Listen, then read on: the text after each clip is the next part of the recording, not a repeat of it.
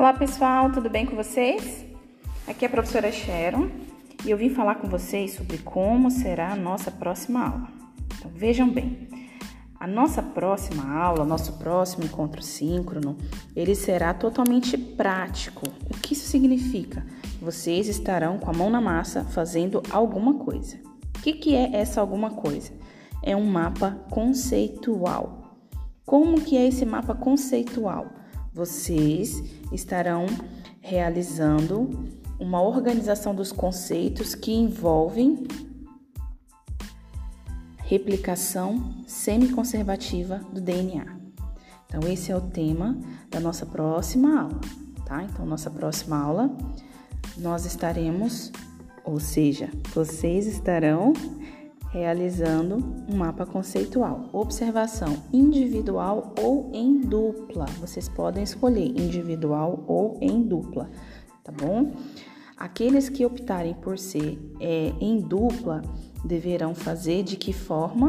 Deverão fazer é, um único trabalho e esse único trabalho deverá ser postado pelos dois. Então, os dois alunos deverão postar, tá bom? Ele deve ser manuscrito. Por quê? Porque um dos critérios avaliativos será a criatividade. Então, ele vai ser um trabalho, acho que todo mundo pode pesquisar aqui que é mapa conceitual, vai ter uma noção do que, que é, né? É, ele pode ter desenhos, ele pode ter ilustrações. Então, se ele não for manuscrito, né, ele é, perde-se muito essa possibilidade de fazer essa criatividade, por quê? Porque vocês colocariam figuras que já foram criadas, né? Então, nesse sentido, perde um pouco aquela ideia, né?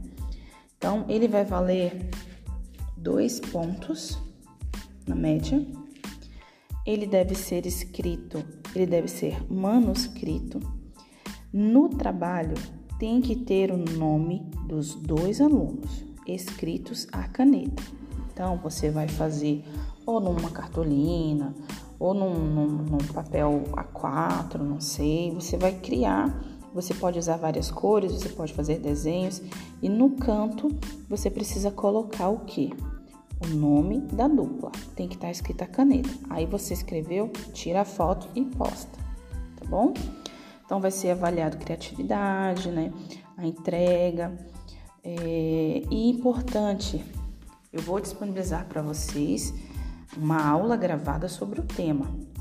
Nessa aula gravada sobre o tema, vocês poderão observar os principais tópicos que serão abordados na construção desse mapa conceitual. Então, para a próxima aula, é para todo mundo, sem exceção, ter assistido a aula gravada. Durante a nossa aula, ou seja, durante todo o período da nossa aula de segunda-feira, a gente vai estar construindo o um mapa conceitual durante a aula. É, no mesmo dia será postado a tarefa, tá bom? Então é isso, gente. Um beijo para vocês, um abraço e até a próxima aula. Ah, já ia me esquecendo.